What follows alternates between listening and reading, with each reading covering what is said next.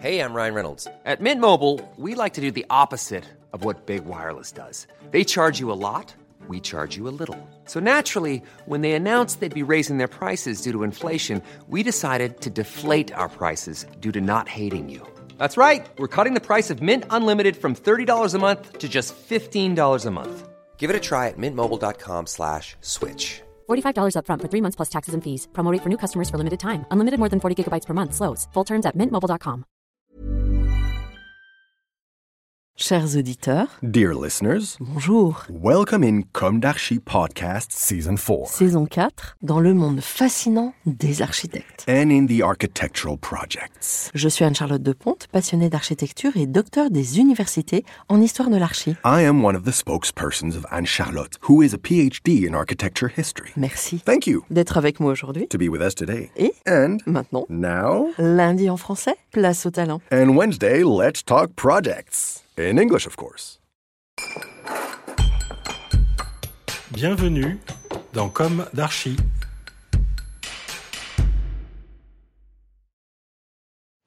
Dear listeners, good morning. This is Esther on behalf of Anne Charlotte. It's good to meet you again in season 4 of Comme d'Archi, episode 35.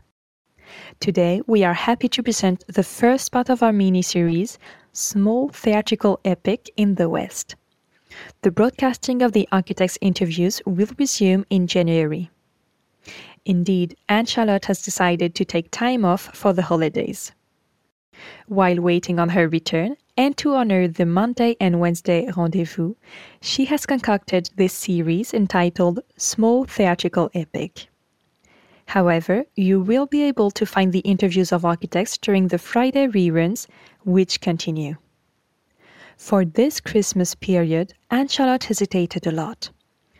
Logically, she will take you to places of worship, our ancient and fabulous churches, a subject to reconnect with our roots by retaining the best, the charitable work, and the divine impulse. All in all, values transverse to any civilization. Or we can take you to other countries, but that the natives will know much better. Or should we consider our secular palaces to be sure to please all? Five of our Christian values, we Westerners, since our time wants us rascal. Tonnerre de Brest, by thunder. Or finally, should we take you in merry hemicycles? Not that of the French National Assembly, where the human comedy is being played at the moment. Some may say overplayed or badly played, giving more desire to flee than anything else. No, the hemicycles of the theatre, a reflection of ourselves, for better or for worse, but positive when we want it, pushing the reflection to whoever wants to see. Besides, in Europe, and by extension, apart from the debauchery of gifts, which doesn't really interest Anne Charlotte, isn't Christmas the time of rediscovered pleasure in the middle of the humid and cold winter? This time for the family, adopted, extended, or nuclear, reconstituted. What joy when it exists! How warmed are the hearts! And above all, for Anne Charlotte, far, but very far from the madness of men that makes the cannon roar at our doors or locks the woman in a kind of a shroud. And, dear Balzac, you would enjoy today this new and ridiculous register of the Comédie Humaine, wouldn't you? Unless you end up losing yourself in so many convolutions and other twists proper to an era deprived of its cardinal points. They are confiscated. The comedy, we said. Precisely its representation, where does it come from? Let's open this part one in the antiquity. Did you know that the ancient origin of the theater in the West was linked to religious rituals? Because from 545 BC, plays were performed in Athens during the Great Dionysia, festivities in honor of Dionysus, god of the vine, of wine, of madness, and excess.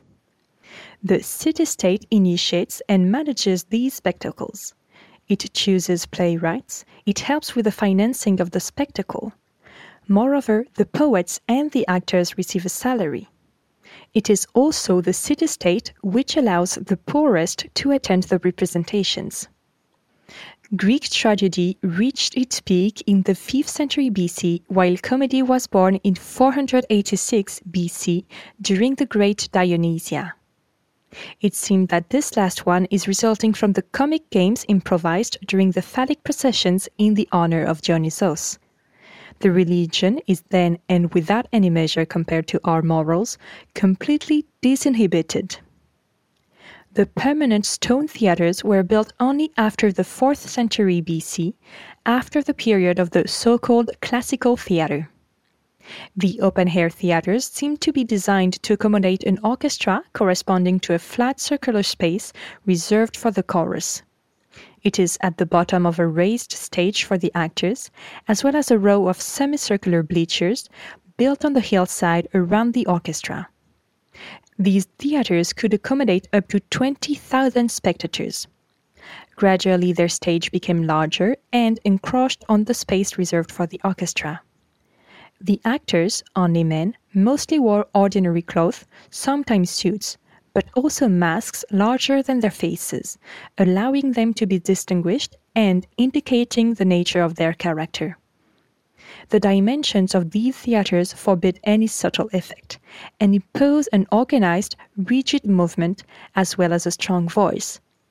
Music and dances are part of the show. This show is probably more similar to opera than modern theater. Ancient Rome also loved the show. It is influenced by Greece, of course. From the 4th century BC, the Roman theater became very important. At the beginning of the empire, the Romans had the right to two days of theater per year. At the end of the empire, they were entitled to 55 days of theater and circus per year.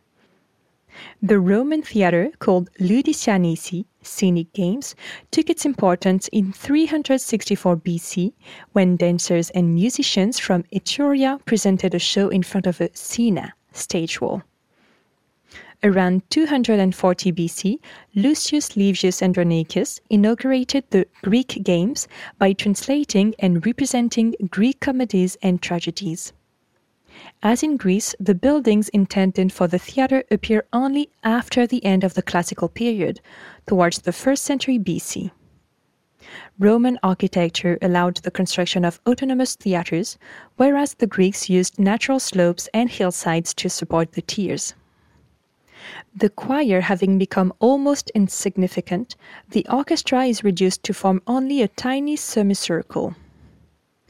Most of the Roman comedies have as a frame a street in front of three houses.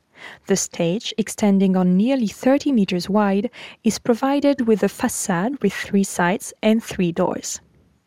Note the two designs. The Greek theater and the Roman theater differ at the cavea, where the spectators are seated.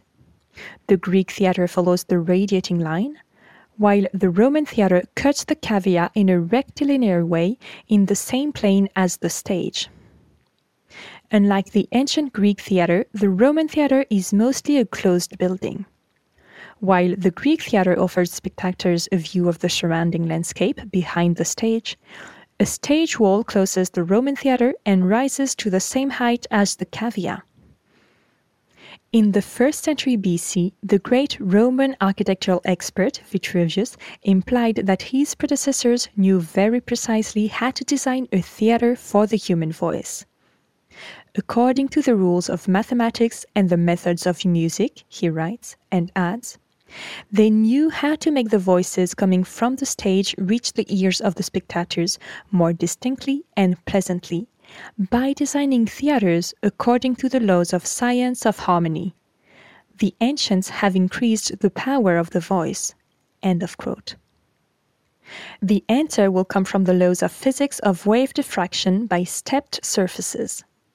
It has been established for several years that this type of surface can indeed accentuate certain frequencies and attenuate others as for example the case of the microscopic undulations on the wings of a butterfly, which strongly reflect certain colors. What could be more durable than these stone theaters whose remains are still remarkably preserved? What could be more remarkable than the ancient Greek theatre of Epidaurus? The theatre, which was discovered under the soil of the Peloponnese Peninsula in 1881, has the classic semicircular shape of Greek amphitheatres, with 34 rows of stone seats, to which the Romans added 21 rows. The acoustics are extraordinary. An actor on the stage in the open air can be heard in the back row at a distance of almost 60 meters. Dear listeners, we wish you happy holidays and hope you will be serene and supported. We send special thoughts to those who are alone. As always, thank you for tuning in. Let's meet again next week for a new d'Archi in English. And until then, take care of yourselves. Goodbye.